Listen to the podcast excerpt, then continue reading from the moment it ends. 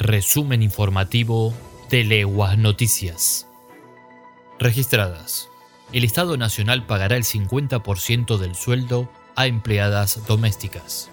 El Gobierno Nacional puso formalmente en marcha el programa Registradas, que busca incentivar la registración de empleadas de casas particulares a través de distintos beneficios, entre los que se destaca el pago de hasta el 50% del salario de las nuevas trabajadoras durante un plazo de seis meses. Por la parte empleadora, deberá registrarla y pagar sus aportes, contribuciones, ART y el porcentaje del sueldo restante. Billetera Santa Fe continuará en el 2022. El gobierno de Santa Fe confirmó que el exitoso programa de reintegros Billetera Santa Fe seguirá vigente durante el 2022 y adelantó que las partidas de fondo para el plan fueron incluidas en el proyecto de presupuesto oficial que será presentado el jueves próximo en la legislatura santafesina. Firmat.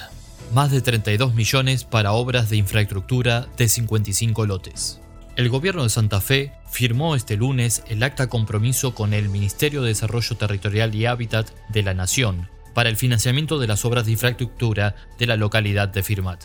La inversión destinada será para construir redes de agua potable, eléctrica, alumbrado público y cloacal, aperturas de calles y cordón cuneta y obras complementarias. Y hasta aquí llegamos. Para más información, visita leguasnoticias.com. Hasta la próxima.